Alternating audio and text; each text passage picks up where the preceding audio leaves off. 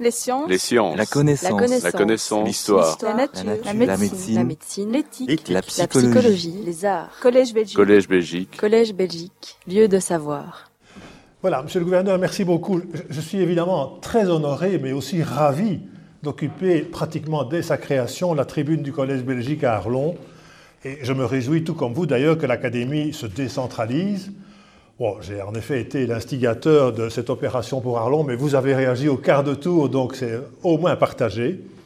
Et je vous remercie vraiment d'avoir été l'artisan de cette, opération. Alors à ceux qui me connaissent, le, thème de mon exposé ce soir pourrait paraître un petit peu inattendu, puisque au cours des dernières années, c'est vrai que j'ai consacré l'essentiel de ma carrière et de mes activités à des questions de technologie et d'énergie, des sujets dont il m'arrive régulièrement de parler et à propos desquels j'ai écrit. Mais, comme vous l'avez dit, j'ai aussi été ministre de la Défense pendant quatre ans. J'en ai gardé un excellent souvenir. Et c'était dans une période absolument passionnante. C'était juste après la chute du mur de Berlin, puis l'effondrement de l'Union soviétique, la fin de la guerre froide, et tout cela a changé fondamentalement la carte de l'Europe et pratiquement tous les enjeux tels que nous les connaissons. Et puis depuis une dizaine d'années au moins, mon, ac- mon activité principale et mon champ d'action, c'est l'Europe. Et donc le thème de la sécurité et de la défense en Europe m'intéresse, continue à m'intéresser. Et je le répète d'autant plus que notre environnement de sécurité, interne et externe, est en pleine mutation et il nous amène d'ailleurs à d'intéressantes à mon avis passionnantes questions géopolitiques et c'est un peu ça que je voudrais partager avec vous. Alors j'ai en effet intitulé euh, Sécurité et défense, les oubliés de l'Europe. Je vais prendre la télécommande parce que je ne sais pas où je- elle est là. Mais vous avez vu qu'il y a un point d'interrogation, donc c'est évidemment un dessin que j'ai mis un point d'interrogation, puisque ça préfigure ce que j'espère, un débat, une, des discussions tout à l'heure.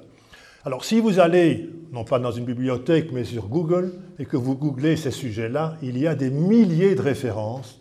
Donc on a écrit sur ce sujet énormément de choses. Et d'ailleurs, que ce soit pour promouvoir l'idée d'une Europe de la défense ou pour la combattre, le débat est ouvert. Et j'oserais presque dire que le nombre de pages publiées est en mesure inverse du nombre de choses concrètes que l'on a faites. Parce qu'en fait, on a beaucoup parlé, et les hommes politiques en particulier. On a publié des milliers de pages de rapports, mais il faut reconnaître que sur le plan concret, beaucoup de choses restent à faire, mais ça n'est peut-être pas tout à fait inhabituel. Alors, pour qu'il n'y ait pas de malentendu, je ne suis pas venu faire un cours de troisième cycle à l'I- à l'Institut Royal Supérieur de Défense, messieurs les militaires, ni un cours universitaire de géopolitique. Ce que je souhaite essentiellement, c'est réfléchir avec vous en, tant que citoyens concernés sur les enjeux d'une question qui, à mon avis, est essentielle, parce que la défense, elle est au cœur de l'action politique, et elle donne à nos dirigeants, ceux que nous avons mandatés, à un moment donné, le pouvoir d'engager la vie et la mort, et désormais, même bien pire que ça, de détruire, puisque avec les armes dont nous disposons aujourd'hui, on pourrait atomiser la planète, si un dirigeant un peu fou décidait de le faire. Donc c'est diablement important. Alors, dernière remarque liminaire, comme on dit dans ces cas-là. Aujourd'hui, vous savez qu'on aime bien le langage politiquement correct. Donc on- aujourd'hui, sécurité, c'est un peu une manière politiquement correcte de dire défense, parce qu'on n'ose plus trop le dire. Et d'ailleurs, défense est aussi une manière un peu politiquement correcte de ne pas dire guerre, ou de dire guerre en l'occurrence, comme si le vocabulaire pouvait ex- exorciser la réalité. La violence, elle est présente, la guerre, elle est présente. C'est d'ailleurs une partie de nos problèmes, à mon avis, de ne plus nommer les choses. Donc voilà les remarques que je voulais faire. Mais mon premier point, c'est que nous allons parler de l'Europe. Et nous allons parler de l'Europe de la guerre et de l'Europe de la paix. La mise en œuvre de l'intégration européenne telle que nous la vivons, que nous la connaissons, économique et puis progressivement monétaire aujourd'hui, un tout petit peu sociale, cette intégration économique, mo- monétaire et sociale, dans la perspective, ne l'oublions jamais, d'une Europe politique, c'était un des événements majeurs du XXe siècle. C'était le succès de cette opération de commencer dans les années 50. Et ce qui est, à mon important de souligner, indépendamment de tout ce qu'on peut en penser, c'est qu'elle a été fondamentalement une œuvre de paix, cette construction de l'Europe économique et sociale. Les fondateurs, ils n'étaient que six. Ça facilite quand même bien les choses. On parlera tout à l'heure à 28 combien c'est devenu difficile. Mais quand ils étaient à six, ne faut pas oublier qu'ils avaient été traumatisés par la guerre. Ils en sortaient tous. Et donc, ils avaient vécu des atrocités dans des camps opposés. Et ce n'est pas du tout un hasard s'ils ont commencé, pour tourner la page et, réconcilier la France et l'Allemagne, ils ont commencé par ôter de la tutelle des gouvernements le charbon et l'acier. Pourquoi le charbon et l'acier? Parce que ça avait été l'acier et le charbon qui avaient forgé les canons, c'était les outils de la puissance. Et donc ils, ils, ont soustrait cette compétence aux États membres et ils ont créé une chose qui nous paraît aujourd'hui évidente, mais qui était une révolution, la communauté européenne du charbon et de l'acier. C'est la première organisation supranationale de notre histoire, la première du genre dans laquelle des États, le nôtre en particulier, déléguaient à une organisation supranationale une partie de leur souveraineté. En matière de charbon et d'acier, les gouvernements n'avaient plus rien à dire, c'était la haute autorité de la CK qui prenait le, le lien. Grande première, et nous étions sept ans après la guerre, cinq, six ans après la guerre. Ça, vous donne l'image de la révolution intellectuelle, politique que les fondateurs, Jean Monnet et quelques autres, Robert Schuman, avaient en tête. Extraordinaire. Alors, je pense que nous devons leur en être reconnaissants parce que ça a amené, et je vais dire ma génération, mais je vais tous vous mettre dans ma génération, puisque dans l'immédiate après-guerre, nous sommes la première génération dans l'histoire des derniers siècles à vivre une très longue période de vie sans guerre. Ma génération, je suis né en période de paix, j'atteins maintenant la fin de ma vie, en période de paix, ça ne s'était jamais vu. Jamais. Et pour illustrer ça, regardez, voilà une, une ligne du temps dans laquelle on a mis en vert les périodes de paix et en gris les périodes de guerre. Regardez où nous en sommes aujourd'hui. Depuis un, demi-siècle, l'Europe vit en paix. Ça nous paraît aller de soi. Et c'est évidemment la question. Cet état de paix a-t-il vocation à durer? Alors, est-ce que nous sommes les bénéficiaires d'une espèce d'extraordinaire bienveillance en vertu de laquelle nous méritons la paix? Ou bien sommes-nous à ce point bons et, et, dociles et gentils que nous méritons la paix, moi, je pense qu'il faut être prudent en tirant des plans sur la comète et en pensant que cette période de paix va continuer à durer pendant des décennies. Je ne suis pas du tout venu annoncer la guerre, je dis soyons réalistes. Pourquoi l'Europe, elle seule, serait là au milieu du monde dans la paix alors qu'il y a encore des millions de personnes dans le monde qui luttent simplement pour leur survie? Donc attention, je ne suis pas du tout convaincu que c'est un acquis définitif. Et comme on commémore régulièrement, depuis un an ou deux, le centenaire de ce que mon père a toujours appelé la Grande Guerre, je voudrais vous citer deux références à propos de cela. La première est un peu anecdotique, la deuxième ne l'est pas du tout. La première, mon père était né en 1910 à Aufagne, et j'ai le souvenir qu'il a toujours évoqué avec beaucoup d'émotion le souvenir qu'il avait de soldats allemands, des cavaliers allemands, et il disait toujours avec leur casque à pointe, souvenez-vous de l'armée prussienne, qui occupaient son village. Donc mon père a vu ça quand il était gosse, l'armée allemande occupait son village.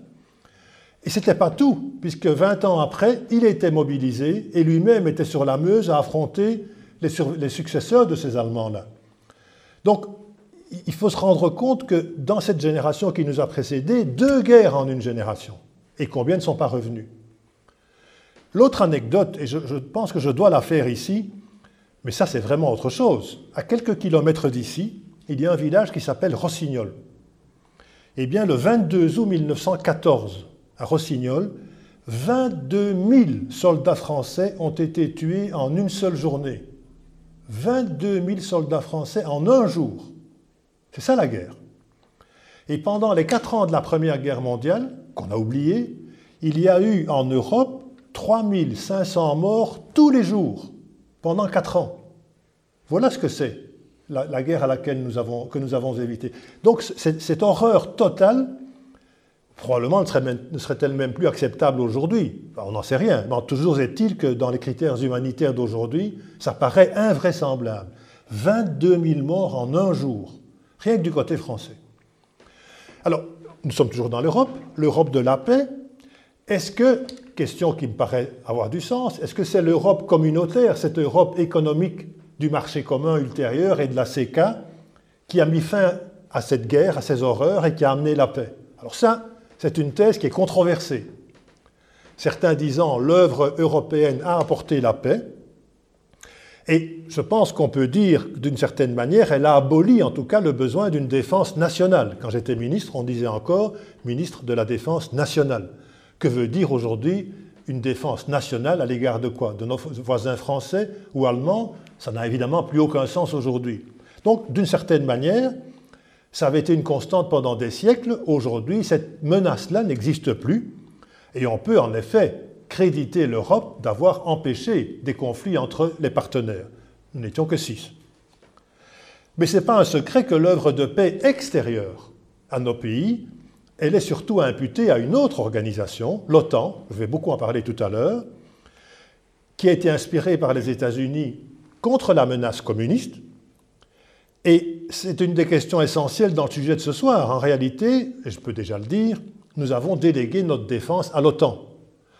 Alors si on fait le bilan de tout cela, je pense qu'on peut s'accorder pour dire que l'Europe que l'on a créée sur le plan économique, financier, monétaire et un tout petit peu politique depuis un demi-siècle a été un succès.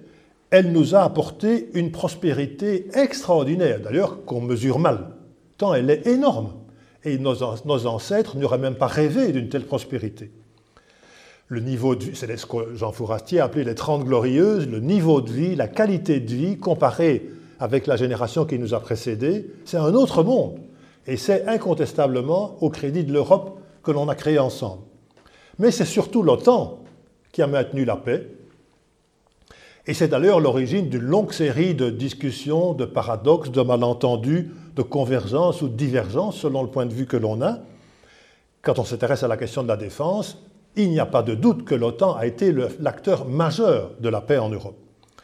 Mais enfin, quoi qu'il en soit, l'Europe de la paix, c'est une réalité, et l'Europe en paix, c'est une réalité d'aujourd'hui dont nous bénéficions depuis un demi-siècle. Et avant de passer à mon deuxième point, ça me permet d'ailleurs d'ajouter, et là on entre dans les nuances plus que de sens, mais une Europe de la défense, ça n'est pas encore une défense de l'Europe. Ce sont des choses extrêmement différentes.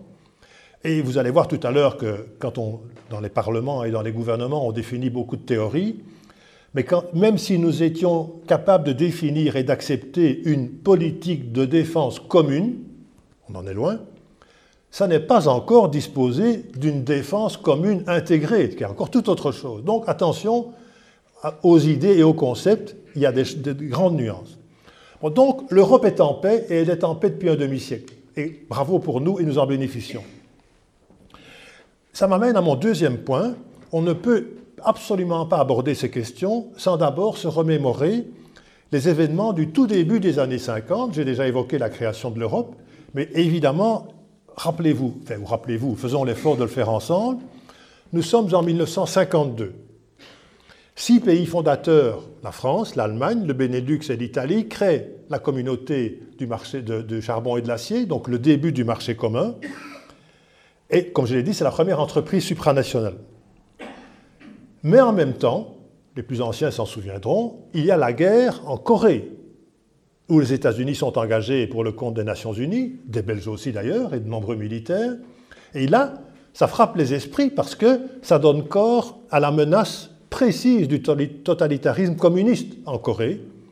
Et il s'agit pour les États-Unis, tenant compte de ces leçons, d'organiser avec leurs alliés européens la protection contre cette menace communiste en Europe sur le théâtre européen face à l'énorme effort de guerre ou machine de guerre des soviétiques.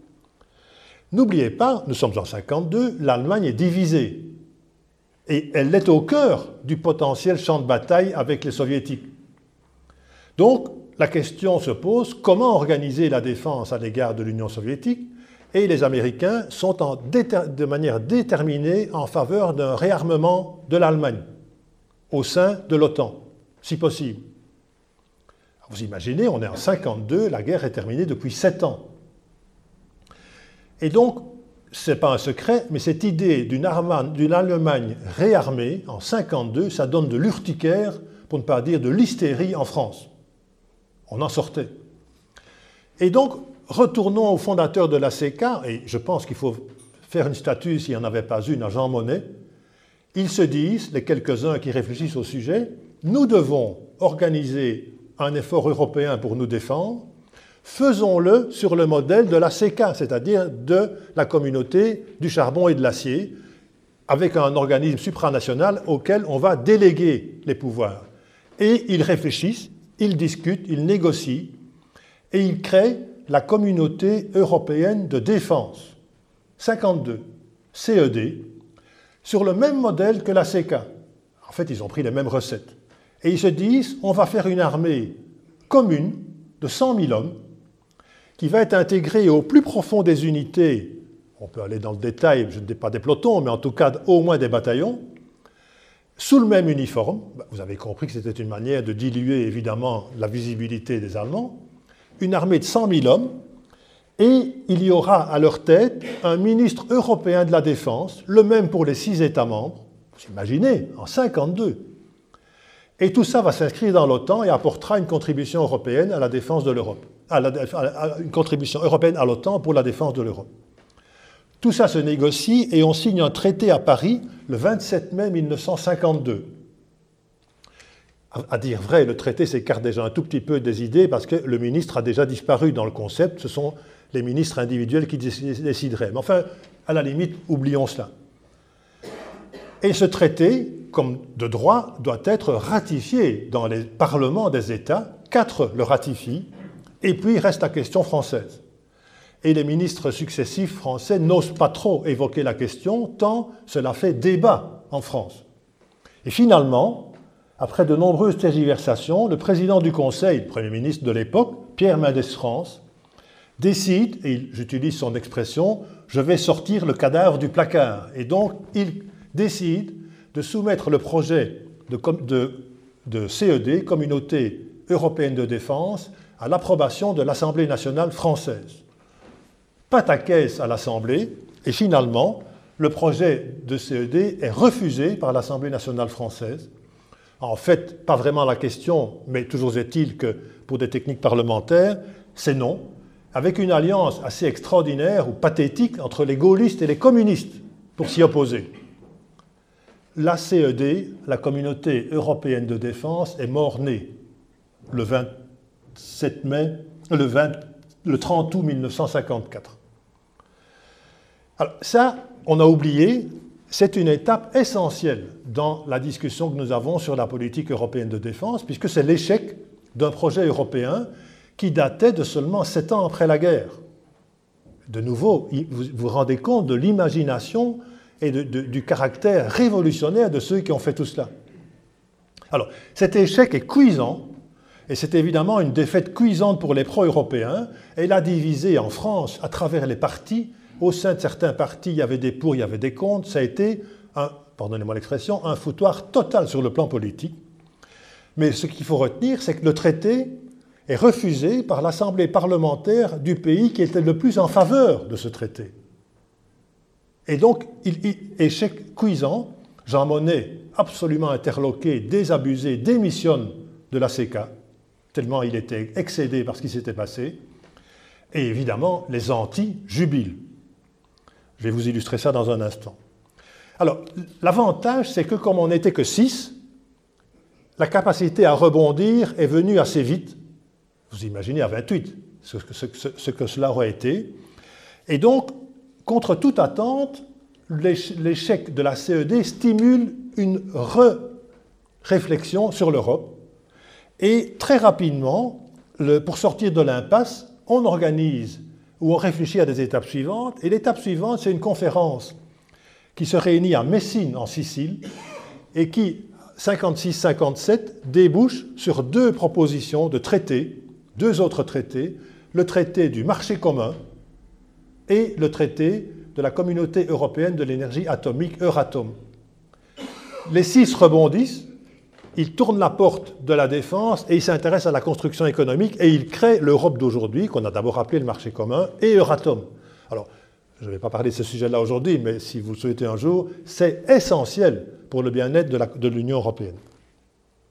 Donc, création du marché commun, d'Euratom, et je pense qu'on doit lui rendre hommage. Le principal artisan de tout cela, il s'appelle Paul-Henri Spaak.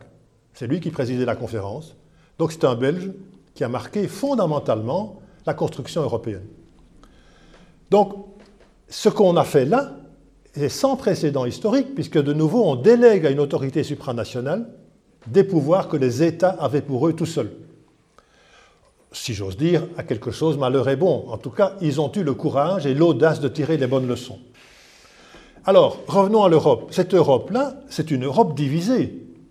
La partie occidentale de l'Allemagne devient la République fédérale d'Allemagne.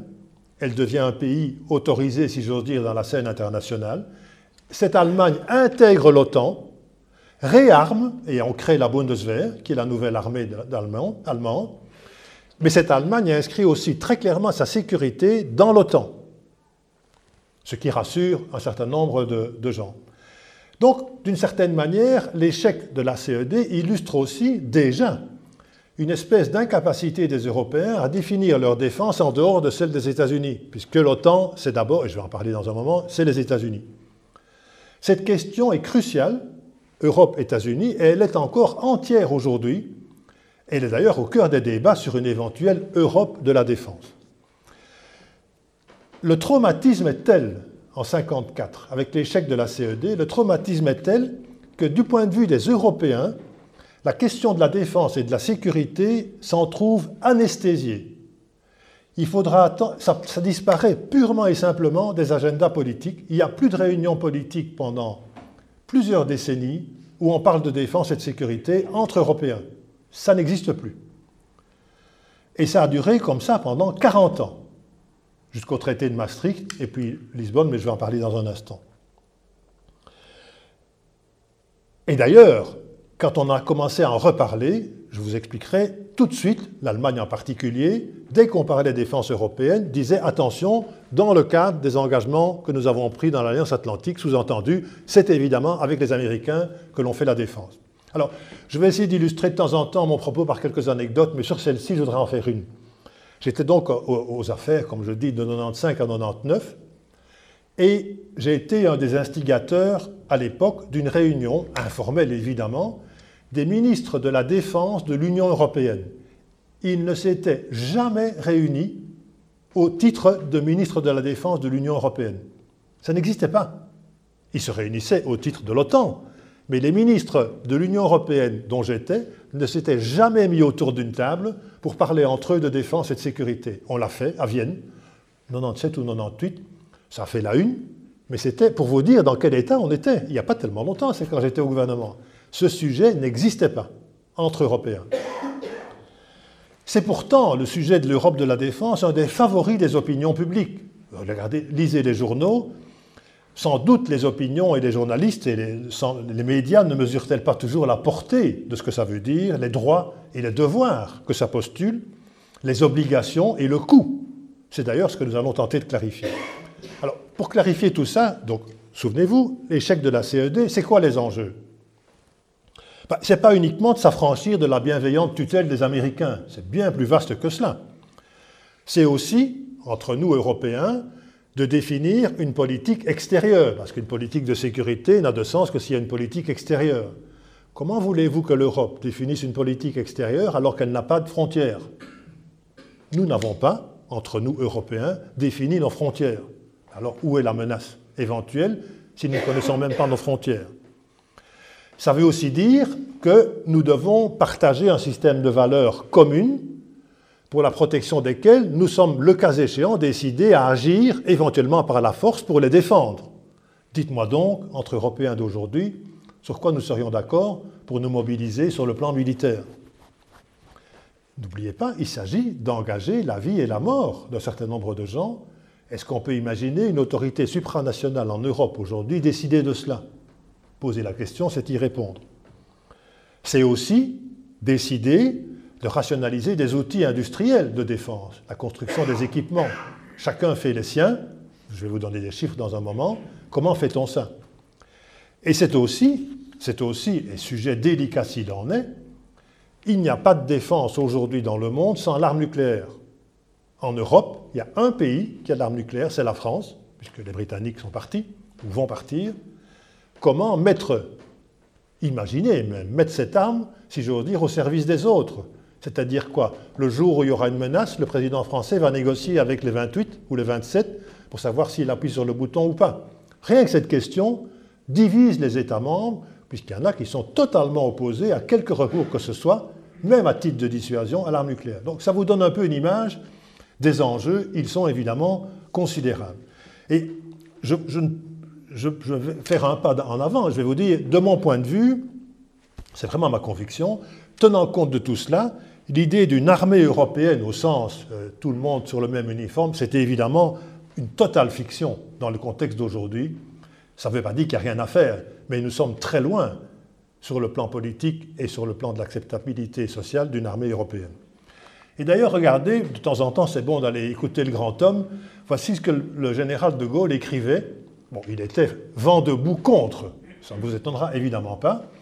Mais regardez, je ne peux pas m'empêcher de faire référence à ce qu'il a dit ou un commentaire qu'on lui a prêté en 51. Le vocabulaire est gaulien, donc c'est quand même amusant de le lire.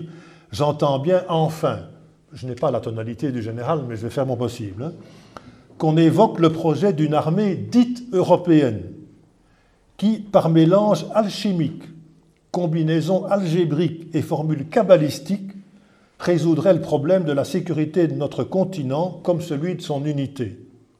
Mais comment peut-on sérieusement concevoir l'armée de l'Europe quand cette Europe n'existe pas, dit-il Comment admettre que pour défendre la France, il convienne tout d'abord de supprimer l'armée française?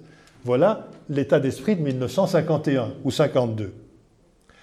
Alors, si vous doutez, si vous doutez de l'ampleur des changements nécessaires dans les esprits, y compris les nôtres, pour changer cela, je vais vous montrer deux, anecdotes, ces deux références médiatiques.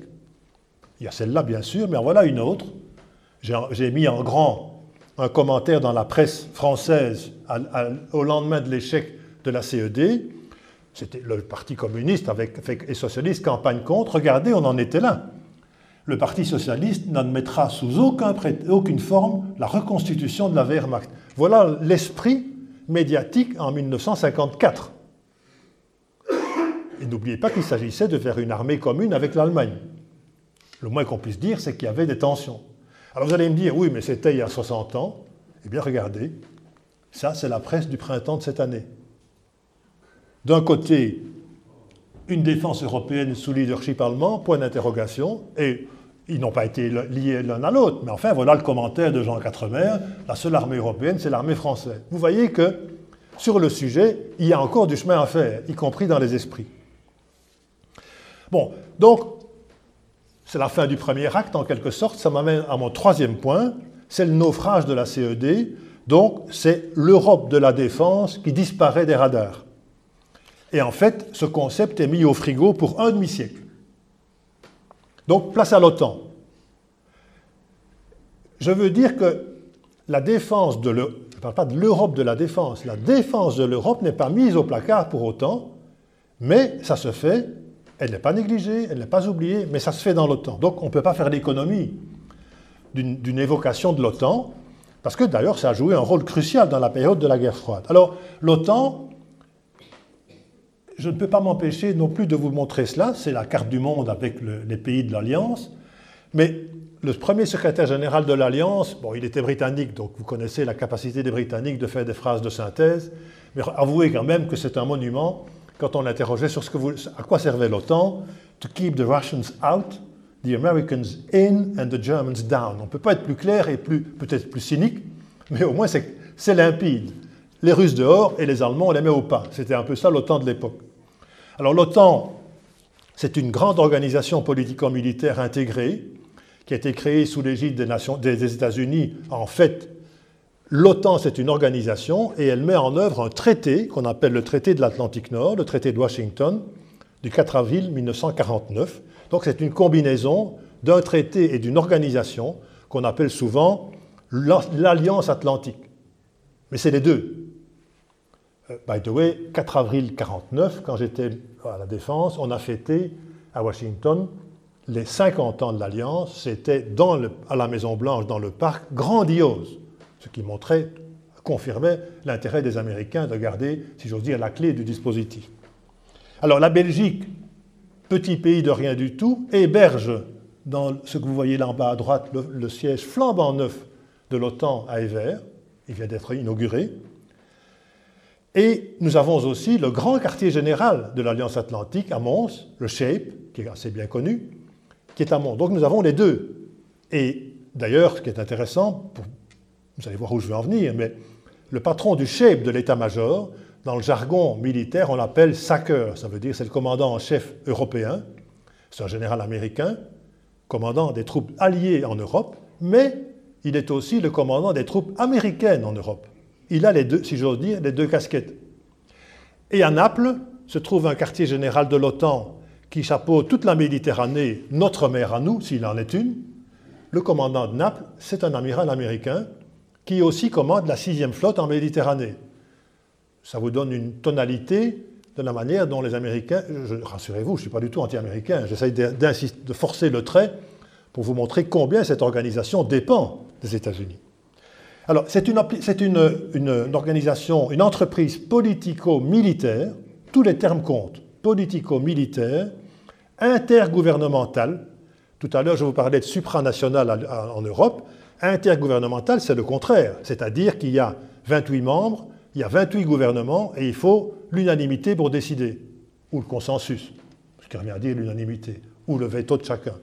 Donc c'est une organisation politico-militaire, intergouvernementale, de défense collective. Alors la défense collective, c'est ça. Ça, c'est l'épine dorsale du traité de l'Atlantique Nord, ce que les spécialistes appellent l'article 5. Tout le monde connaît l'article 5. Vous pouvez jeter un coup d'œil. En fait, ça veut dire quoi? Eh bien, ça veut dire, alors je vais prendre une expression un peu vulgaire, pardonnez-moi, au Ruskov, si vous touchez à un pays de l'OTAN, vous les avez tous sur le dos. C'est la défense collective, la solidarité.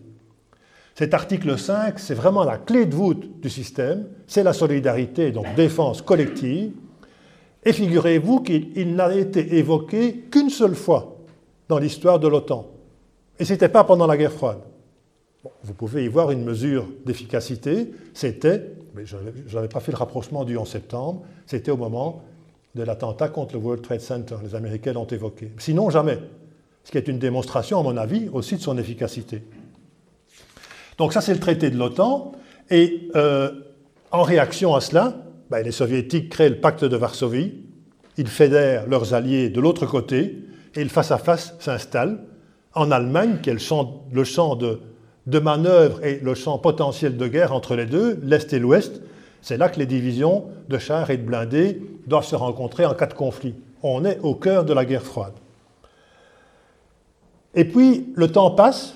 Il faut reconnaître que cette période a été pilotée essentiellement par les États-Unis. Et puis, après un premier temps qui a duré quand même de confrontation et de tension avec l'Union soviétique, les Européens, tiens, les revoilà, les Européens font progressivement entendre leur voix. Et deuxième Européen, deuxième Belge qui joue un rôle majeur dans le système, Pierre Armel. Alors Pierre Armel était ministre des Affaires étrangères et en, 1967, il a écrit pour le compte de l'OTAN un rapport, comme quoi les rapports, ça a aussi de l'importance. Le rapport Armel, c'est une modification totale de la stratégie de l'OTAN, puisque c'est ce qu'on appelle la détente. C'est à la fois le dialogue, donc on dit nous serons prêts à discuter avec les Russes, enfin les Soviétiques, mais en même temps c'est la, dissuasion, nous gardons le bouton. Et cette double stratégie dissuasion-détente va être la stratégie de l'Alliance pendant 20 ans. C'est Pierre Armel qui l'a créée. Nouvelle anecdote, si je puis me permettre. Je suis nommé à la Défense en septembre 95. J'arrive au Conseil, donc le Conseil de l'Atlantique Nord, c'est soit le Conseil des ministres de la Défense, soit le Conseil des ministres des Affaires étrangères. J'arrive au Conseil des ministres de la Défense, à l'OTAN, au siège, et comme ce sont des gens bien polis et très bien élevés, on se salue, on félicite ceux qui arrivent, etc., arrive près de moi l'ambassadeur d'Allemagne, le baron von Richthofen. Pour ceux qui connaissent, c'était le petit-neveu du baron rouge de la Première Guerre mondiale. Quand même quelqu'un, la grande classe, l'histoire, tout ce qu'on veut. Et il vient me dire, écoutez, vous êtes belge, vous êtes donc, et c'est mon plus grand souhait à votre égard, l'héritier de Pierre Armel, et je vous souhaite de marquer autant que lui, excusez-moi de l'immodestie, de marquer autant que lui la politique de l'Alliance. Dans les couloirs, me dit-il, on parle 50, 40 ans après, non pardon, on est en 30 ans après, on parle encore de Pierre Armel. voilà le témoignage d'un ambassadeur allemand sur le rôle que la Belgique a joué dans l'Alliance. C'est vous dire si nous avons été influents.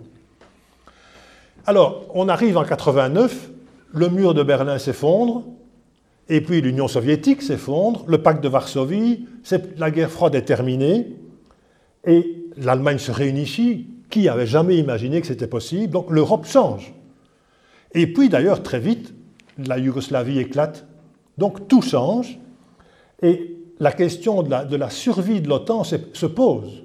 Parce que à quoi peut servir l'alliance dès lors qu'il n'y a plus d'adversaires? Et cette question a taraudé les esprits pendant plusieurs années.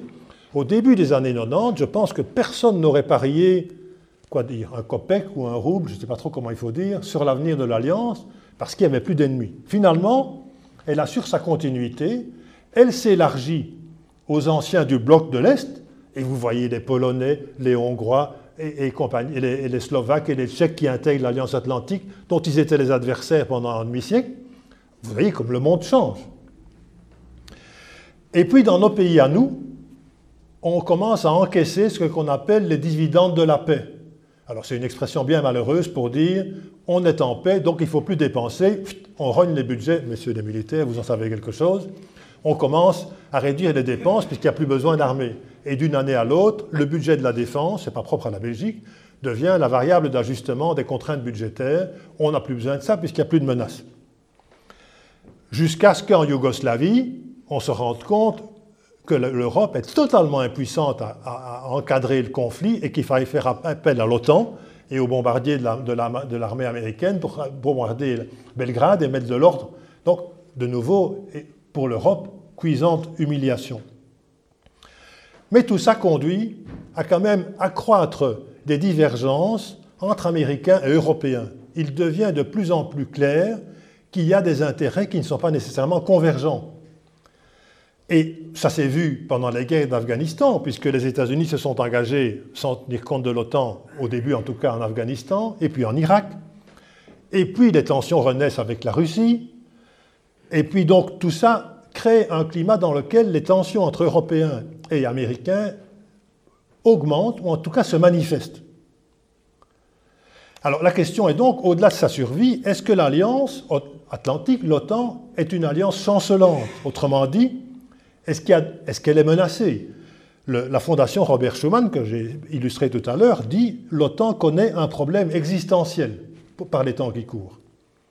Autrement dit, la sécurité de l'Europe qu'assure l'OTAN est-elle fragilisée ou menacée par ces tensions ou ces divergences?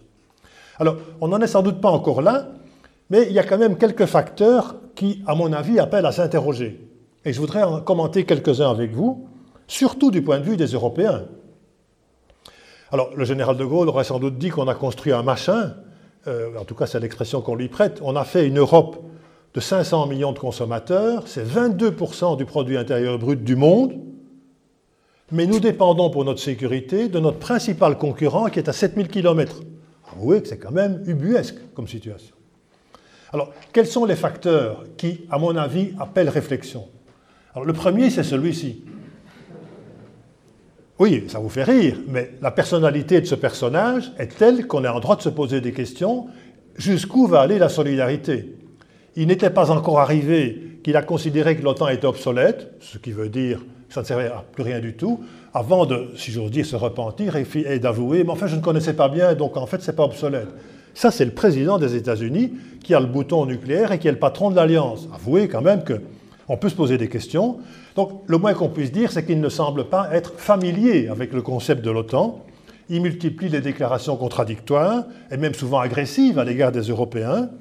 Est-ce que nous pouvons continuer à compter sur un tel personnage et surtout sur l'engagement inconditionnel des États-Unis en faveur de l'Europe?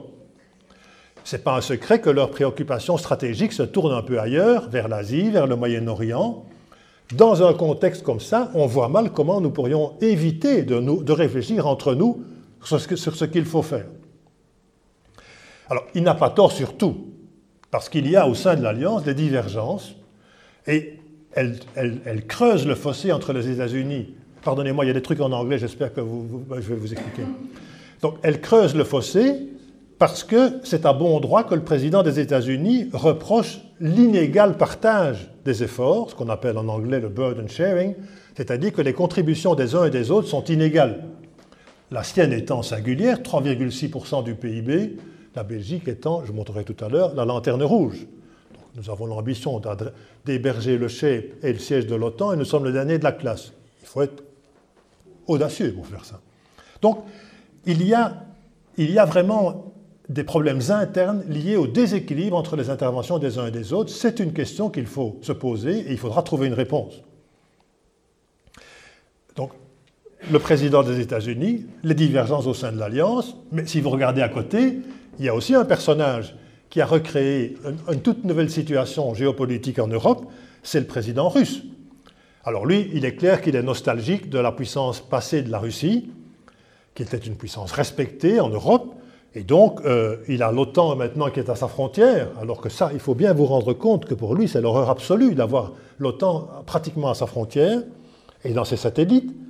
Et lui, il utilise, tout le monde le sait, que le, fait accompli et la force est quelque chose qu'il n'ignore pas. Il l'a fait en Crimée pour, asseoir son influence. Donc, pour un spécialiste des, questions stratégiques bien connu qui s'appelle Bruno, Bruno Tertrais, qui est français, pardonnez-moi de la référence, mais il dit l'Europe est désormais un des deux grands théâtres nucléaires dans le monde, puisque, je cite, l'attitude russe conduit à poser à nouveau la question nucléaire en raison des provocations de Moscou. Voilà où l'on en est avec ce personnage. Je voudrais ajouter, ça n'apparaît pas là, mais que ce pays, qui est quand même d'une manière ou l'autre une menace, c'est le premier fournisseur de gaz, de pétrole, de charbon et presque d'uranium de l'Europe. Et M. Poutine a déjà expliqué que le robinet, il le tournerait le moment venu s'il le fallait. Ça, c'est l'Europe d'aujourd'hui. Donc nous dépendons de ce personnage et de son pays. Ce n'est pas notre ennemi, mais c'est quand même pas notre grand ami. Pour notre approvisionnement d'énergie, ça me ramène à mon autre métier, mais qui est essentiel. C'est pas fini. Dans l'OTAN, il y a aussi la Turquie. La Turquie, c'est la deuxième armée en taille dans l'OTAN. Donc l'alliance qui assure notre sécurité. Il y a des États-Unis numéro un avec les questions qu'on se pose. Et le deuxième en nombre, c'est la, Turquie de M. Erdogan, dont on sait très bien qu'il lorgne vers la Russie. Et que le moment venu, quel camp va-t-il choisir? S'il y a une menace sur la sécurité de l'Europe, peut-on considérer que les Turcs joueront la solidarité? En tout cas, je pense qu'on peut se poser la question. Et, et, donc, le moment venu, il faudra quand même aussi s'interroger, y compris avec la Turquie, parce que les oléoducs venant de, la mer Caspienne et de la mer Noire transitent là aussi, pour nous, il faudra quand même s'interroger sur cette question. Et malheureusement, ce n'est pas fini, parce qu'il y a aussi, et nous avons été les victimes, des nouvelles menaces sur l'Europe. Alors le terrorisme islamique, c'est quand même nous qui sommes en première ligne, plutôt que les États-Unis, en matière de terrorisme. Et donc l'explosion des migrations de réfugiés, les conséquences des changements climatiques, la guerre électronique, ces phénomènes concernent directement l'Europe. C'est à Bruxelles, c'est à Paris, c'est à Londres, c'est à Barcelone, c'est à Nice qu'il y a eu des attentats. Et donc, l'Europe en question, elle tarde à prendre la mesure des problèmes en se disant mais quelle réflexion allons-nous avoir? Et je ne parle même pas du, point, du côté droit, la guerre électronique, les nouvelles technologies, où nous sommes, si j'ose dire, à des années-lumière des États-Unis en termes de technique. Donc, ça m'amène évidemment ce bilan de l'OTAN et de la, des divergences qui se créent à mon quatrième point. Dans un contexte politique à ce point perturbé et incertain, je vais faire un commentaire là-dessus dans un instant, au sein d'une alliance bousculée, face à un, un, partenaire américain qui est tenté de se replier ou d'aller voir ailleurs, l'Europe apparaît vulnérable et fragile. Et donc, d'où les questions. Est-ce que nous en sommes conscients? Bah, Maintenant, vous l'êtes, j'espère, un petit peu plus. Mais dans le grand public, je ne suis pas sûr que ça fasse une obsession de tout le monde. Est-ce que notre engagement historique avec l'OTAN nous apporte suffisamment de garanties de sécurité aujourd'hui? En tout cas, on peut se poser la question. Je l'ai évoqué, le partenaire américain est-il toujours autant décidé à nous aider et à le moment venu à s'engager, y compris en termes nucléaires? Donc, est-ce que nous serions capables, entre Européens, de nous entendre pour partager une analyse des risques et donc partager une stratégie à l'égard de ces risques, et puis bien entendu de nous doter les moyens politiques, budgétaires, technologiques et humains pour mettre en œuvre cette stratégie quels seraient nos intérêts vitaux dont nous considérions qu'ils sont à ce point vitaux qu'éventuellement il faut utiliser la force pour les garantir? Tout ça, c'est en question. Et c'est l'argument des promoteurs de ce qu'on appelle un livre blanc sur la défense de l'Europe, ou plutôt sur l'Europe de la défense, qui disent faisons un livre blanc, c'est toujours une étape pour écrire des choses, les rendre publiques, se mettre d'accord dessus. On en est loin d'un livre blanc. Donc, ce que je me propose de faire, euh, faisant le constat de tout ça, c'est de regarder ce que les Européens ont dit. Ils ont surtout dit ce qu'ils ont fait, presque rien. Enfin, ils ont dit et ils ont fait dans un passé récent par rapport à ces questions. Et puis, nous verrons finalement ce qu'on devrait peut-être faire. Alors, je vous ai expliqué tout à l'heure que les questions de sécurité et de défense ont été anesthésiées en Europe pendant jusqu'au traité de Lisbonne. Et petit à petit, à Lisbonne, à Maastricht d'abord, puis à Lisbonne, à Nice, à Lisbonne, on a commencé à inventer quelque chose, et c'est le traité de l'Union européenne, article 42, qui pour la première fois fait des références explicites à la sécurité et à la défense. Alors, ça vaut la peine de jeter un coup d'œil sur l'article. L'Union, l'Union européenne, se dote d'une politique de sécurité et de défense commune politique de sécurité et de défense commune. Mais ça, ça fait partie d'une politique étrangère et de sécurité commune. C'est déjà, sur le plan des mots, donc ce n'est qu'une partie d'une politique étrangère de sécurité commune. Ça veut dire que dans un État, on aura un ministre des Affaires étrangères et un ministre de la Défense le même. Impensable. Enfin, c'est comme ça. Et on ajoute donc, je veux dire, si les diplomates doivent en plus jouer le rôle de militaires, je pense qu'on va avoir une certaine cacophonie. Et tout ça inclut la définition, ou laisse la porte ouverte à la définition progressive d'une politique de défense commune. À l'unanimité, bien entendu. vous voyez que le chemin, bon, ce sont des grandes déclarations dans un traité, mais on est encore très loin d'une organisation militaire. Donc il n'y a pas d'engagement euh, explicite sur la défense collective, puisqu'il est tout à fait clair, et c'est rappelé, le caractère spécifique de la politique de sécurité et de défense de certains États membres. Spécifique, ça veut dire autant. Et d'ailleurs, on le dit en dessous, tout doit être conforme aux engagements souscrits au sein de l'OTAN, qui reste pour les États qui en sont membres le fondement de leur défense collective et l'instance de sa mise en œuvre. Autrement dit, les éventuelles avancées en matière de sécurité et de défense entre Européens, ce ne sera pas pour la défense collective, ce sera pour des missions de maintien de la paix et un certain nombre de missions définies par les Nations Unies, le renforcement de la sécurité internationale, le maintien de la paix, mais pas la défense au sens traditionnel du terme.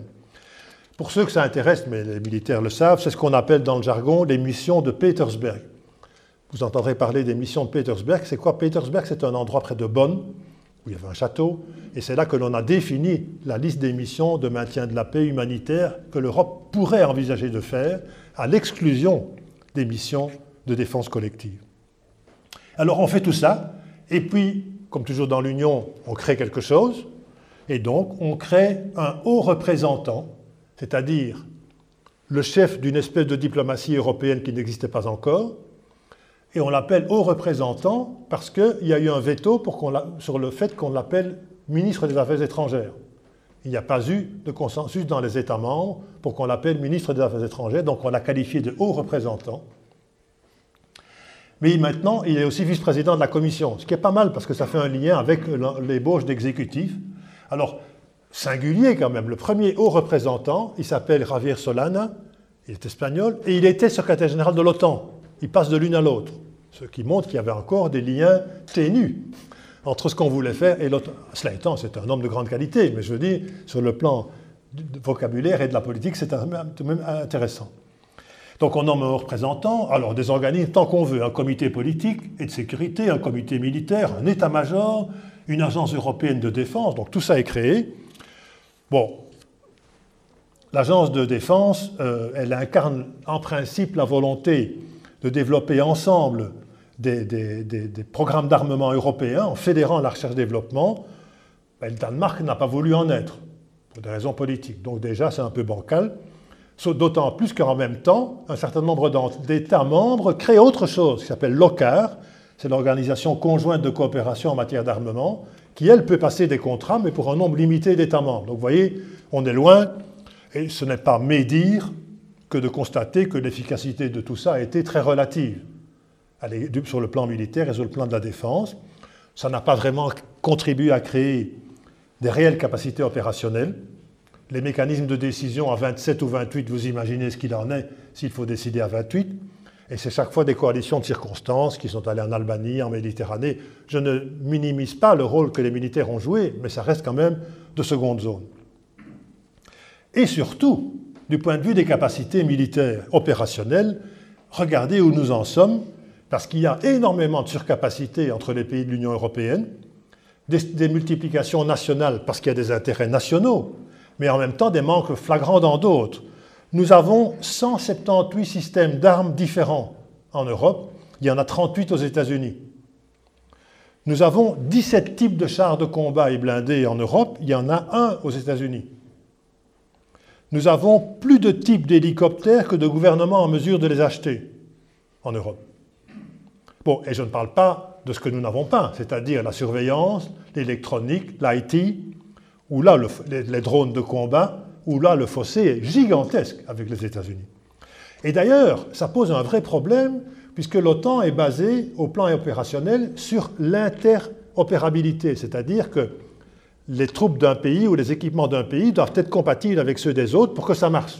Et globalement, ça a marché, mais aujourd'hui, le fossé devient grand. Et pour prendre un exemple, celui des avions de combat, c'est très intéressant ce qui vient de se passer la semaine dernière. Je ne sais pas si vous ne suivez pas ça tous les jours, mais la semaine dernière, le patron de l'armée de l'air française, qui promeut le Rafale pour le remplacement de nos avions de chasse, a fait une déclaration extrêmement intéressante en disant, ben, Bon, il n'a pas dit ça aussi explicitement, mais en fait, le fond de son message, c'est le suivant. Peut-être bien finalement qu'en regardant le F-35, qui est le candidat des États-Unis, avion tout à fait moderne, équipé de toutes ces technologies de télécommunication, peut-être bien que finalement Rafale n'est pas capable de faire cela, notamment l'interconnexion. Le, F-35, je ne fais pas la promotion du F-35, mais c'est un avion moderne. Ce n'est pas tellement les aspects d'aviation, de, structure et d'avion qui sont en cause, c'est l'information, les échanges de données, ces, avions d'aujourd'hui sont devenus des ordinateurs qui communiquent entre eux, et le Rafale est en retard par rapport à cela. Donc vous voyez, même du côté français, je sais si ils peuvent être cocorico quand il faut, mais même sur ce sujet-là, ils se rendent compte qu'il y a peut-être un problème. Donc, ça c'est pour les, équipements, mais je vais quand même parler des budgets de cette Europe dont nous parlons, parce que ça vaut la peine de regarder. Alors, ce diagramme, il est amusant, enfin, il est amusant, il est intéressant. Vous avez, dans un sens, je vais me mettre ici, vous avez dans un sens ce qu'on appelle l'abscisse en bas, c'est les dépenses de défense en pourcentage du produit intérieur brut. L'OTAN a dit il faut 2%. Donc 2% du PIB doivent être consacrés à la défense. Et dans l'autre sens, 20%, c'est la, fraction des dépenses qui devrait être consacrée à l'équipement. Parce que dépenser de l'argent pour payer les militaires, c'est très bien, mais enfin, il n'y a pas que ça, il faut qu'ils aient du matériel. Et donc l'OTAN s'est fixé une barre à 20% des dépenses pour de l'équipement et 2% du PIB pour les dépenses militaires. Regardez où l'essentiel des pays se trouve, du côté des faibles dépenses totales et des faibles dépenses d'équipement. Et regardez ici, BEL, ça veut dire la Belgique. Donc, et regardez le spectre, hein, en fait, pratiquement personne n'atteint les objectifs qu'on a tous acceptés en matière de dépenses. Et ça, c'est l'érosion des budgets depuis 20 ans. Alors on peut faire ça d'une manière un peu plus imagée. Ça, c'est la même chose, c'est les défenses de défense, mais cette fois-ci, elles sont classées par pays. Et je vous suggère d'aller voir tout à fait à droite où se trouve la Belgique. C'est l'avant-dernier. Et nous sommes en bonne compagnie. Vous vous rendez compte que nous nous comparons au Luxembourg, à l'Espagne et à la Slovénie. Et si on ajoute, non plus ça, mais cette fois-ci, par rapport aux 20%, la part des dépenses affectées aux équipements, là nous sommes les derniers, après même la Slovénie. Donc, tout ça en, voulant garder le siège de l'Alliance et de l'état-major en Belgique. Je répète, il faut quand même être gonflé de, mener. J'y ai contribué indirectement, mais je dis voilà la politique de la Belgique. Donc, il y a vraiment un gros problème de budget de dépenses parce que nous n'avons, c'est la politique des dividendes de la paix, nous avons diminué, réduit les budgets. Alors, ça m'amène à mon cinquième et dernier point, bien entendu. Essayons un peu de faire une synthèse de tout cela et de tous ces constats, qu'est-ce que l'on peut noter? Alors revenons sur un certain nombre de choses que nous venons de partager. L'Europe, si j'ose dire, est dans le confort de la prospérité et de la paix depuis un demi-siècle, et elle néglige, ou bien elle sous-estime, ou bien peut-être même elle veut ignorer une partie des risques et des menaces que crée inévitablement la présence d'un pôle de développement comme le nôtre au milieu du monde. 22% du PIB mondial, ça attire des convoitises. Et nous sommes là à penser qu'il n'y a pas de, pas, menace d'aucune sorte. Alors, ça veut dire que nous devons réfléchir quand même à ce qui se passe autour de nous, d'abord au plan intérieur. À ceux qui croient que la stabilité de cette zone de prospérité est intangible, moi je voudrais vous raconter ce que j'ai vécu 95, 96, 97 en ex-Yougoslavie. C'est à une heure et demie d'avion. Entre le moment, souvenez-vous, les plus anciens d'entre vous, l'ex-Yougoslavie, c'était l'exemple du régime socialiste au sein du pacte de Varsovie et du régime communiste le plus avancé, le plus prospère, le plus pacifique. Enfin, c'était, du point de vue de la, société socialiste, un modèle. Cinq républiques, trois religions, je sais, quatre langues, enfin, un micmac épouvantable, fédéré dans l'ex-Yougoslavie.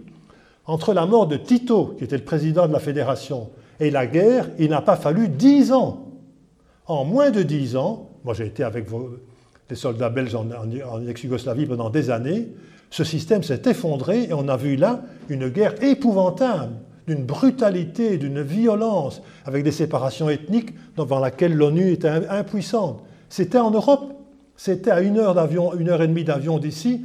Il a fallu moins de dix ans pour que ça s'effondre.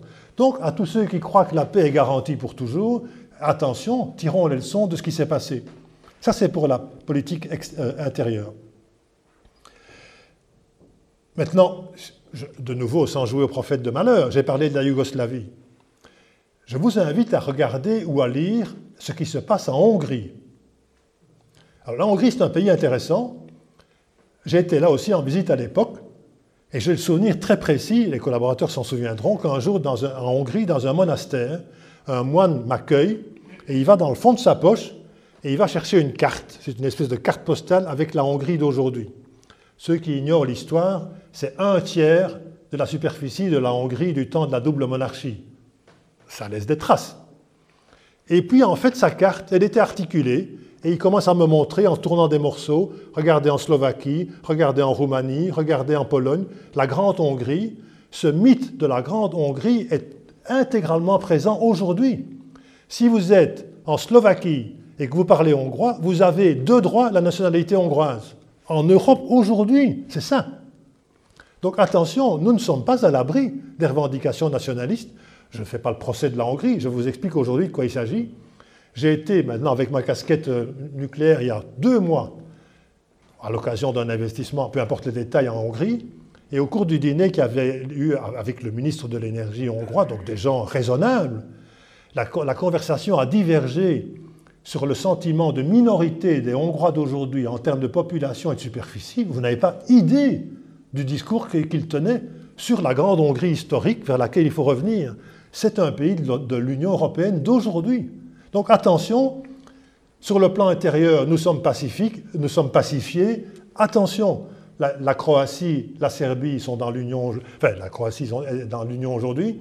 Ça n'était pas un gage de paix ça c'est à l'intérieur. À l'extérieur, je pense que nous n'avons pas pris suffisamment en compte le fait que le monde était devenu multipolaire et il n'est plus bipolaire.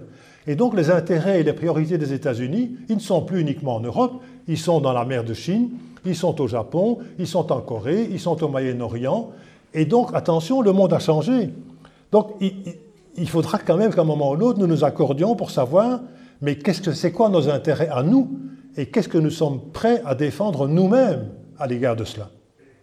Alors, deuxième facteur qu'il fallait citer. Quel constat avons-nous fait également? Ben, Que les budgets alloués à la défense, sans être foudre de guerre, c'est ridicule en Europe, et singulièrement en Belgique.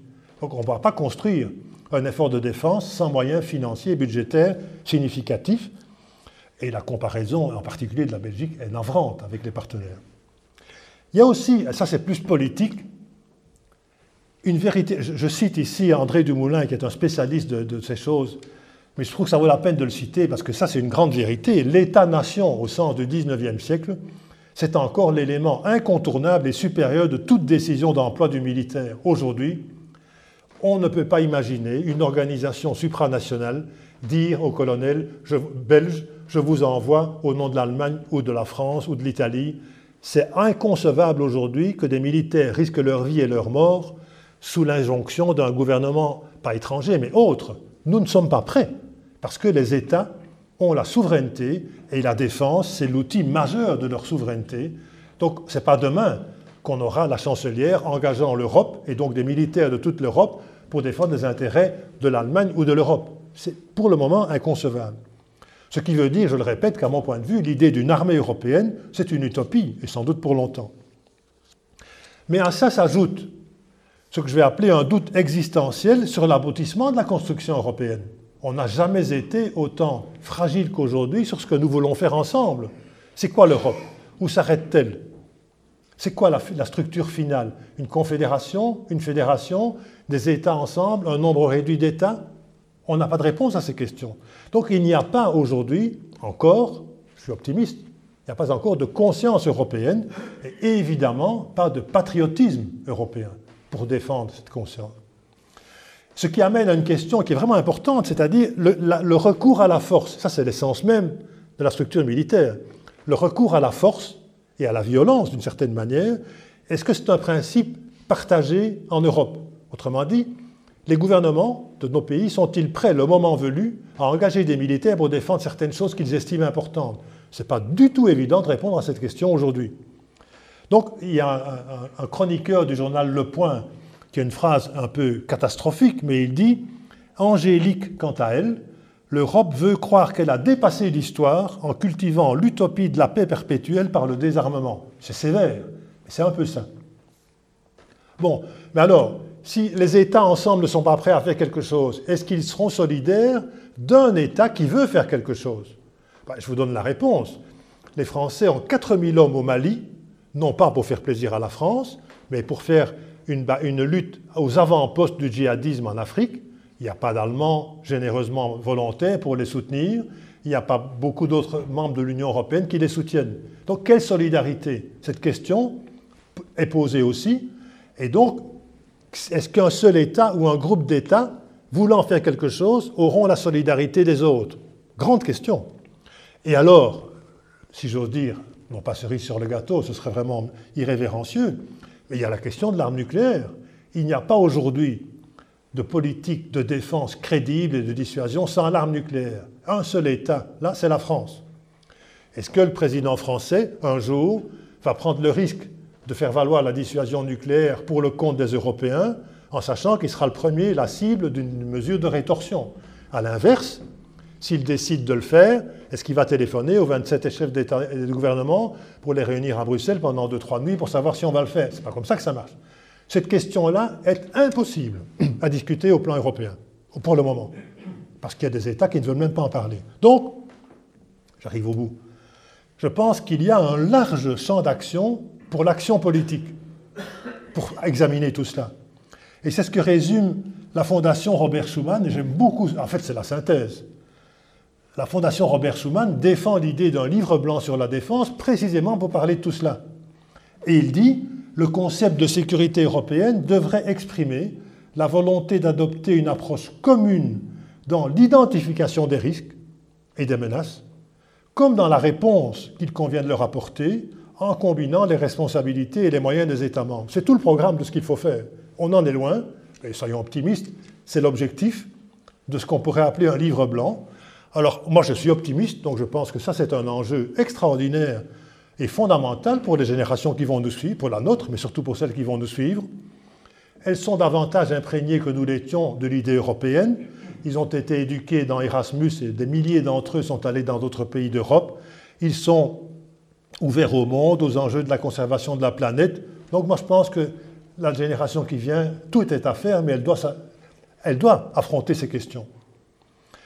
Pour ma part, étant donné que depuis les années 50 et le grand rêve des fondateurs, l'Europe s'est souvent construite sur une base pragmatique, je vois vraiment une opportunité dans ce qui vient de se passer, c'est-à-dire dans le domaine scientifique, technique et industriel. Parce que la Commission, je suis le premier à décrier la Commission européenne très souvent, Mais elle vient de prendre une décision, une proposition il y a quelques jours, et elle a décidé de créer un fonds européen pour la défense, grande nouveauté, qui mobiliserait 5 milliards d'euros en faveur des capacités militaires et un budget répété de 500 millions d'euros chaque année pour la recherche. Ça, c'est ce qu'il faut faire. Bon, c'est pragmatique, c'est qu'une partie de la question, mais ça va être très opportun. D'abord, je souligne, comment dire, l'opportunité de Juncker en faisant ça. Pourquoi le fait-il maintenant? Parce que les Britanniques s'en vont. Les Britanniques ont été farouchement opposés à toute initiative de ce genre depuis le début, puisque pour eux, toute idée européenne de la défense était un coin dans l'OTAN, donc contre les États-Unis, no way, comme on dit là-bas. Permettez-moi une anecdote, je suis entré à l'Agence spatiale européenne en 91, en 2001, et un des programmes phares de l'Agence européenne était Galileo.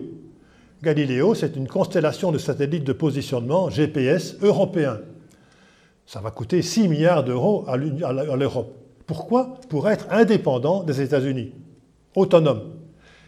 Et une des discussions de l'époque, c'est d'ailleurs pour ça que j'allais à l'agence au début, c'était évidemment de convaincre les promoteurs de Galileo d'instaurer dans le système un signal militaire, donc de grande précision, à des fins d'application de sécurité et défense. Britannique, no way.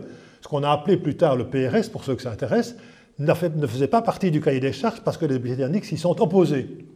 Tout ce qui pouvait apparaître comme étant une autonomie européenne, pas question pour les Britanniques. Donc le fonds que le président Juncker vient de proposer est opportun puisqu'il tient compte du départ des Britanniques, mais c'est vraiment, à mon avis, la chose à faire. C'est une réponse adéquate de la Commission à l'invraisemblable dispersion des efforts et des programmes combinés des États membres. Et donc, je pense que c'est vraiment une très bonne chose et qui va dans le bon sens. Donc, à l'image de la monnaie, qui a aussi été à un moment une démarche pragmatique, mais qui a réussi, je souhaite bonne chance, évidemment, à cette idée de fonds européen, de fonds de, européen pour la défense, c'est certainement une bonne initiative. Ça n'empêche qu'il va falloir faire la grande réflexion politique dont j'ai parlé. Alors, je vais terminer, mais je, dois, c'est mon devoir, moi, je pense, de terminer par une mise en garde. J'ai commencé en parlant de la paix. J'ai parlé de l'héritage de nos parents qui avaient vécu les conflits les plus sanglants de toute l'histoire. Malheureusement, un grand nombre de changements importants intervenus dans le monde ont été des mutations ou des ruptures induites par la guerre et pas par la paix. Si vous regardez dans le passé, un grand nombre de choses découlent malheureusement des périodes de guerre. Donc j'espère et je souhaite vraiment qu'en prenant conscience de sa fragilité et de sa vulnérabilité, l'Europe, en décidant aujourd'hui des mesures d'assurance, parce que c'est un contrat d'assurance qu'il faut prendre, en décidant des mesures d'assurance qui s'imposent, que l'Europe dont nous rêvons pourra éviter à nos enfants et à nos petits-enfants le cauchemar auquel nous avons, nous, échappé depuis plus d'un demi-siècle. C'est le, le souhait que je vous invite à partager. Merci beaucoup. Les sciences.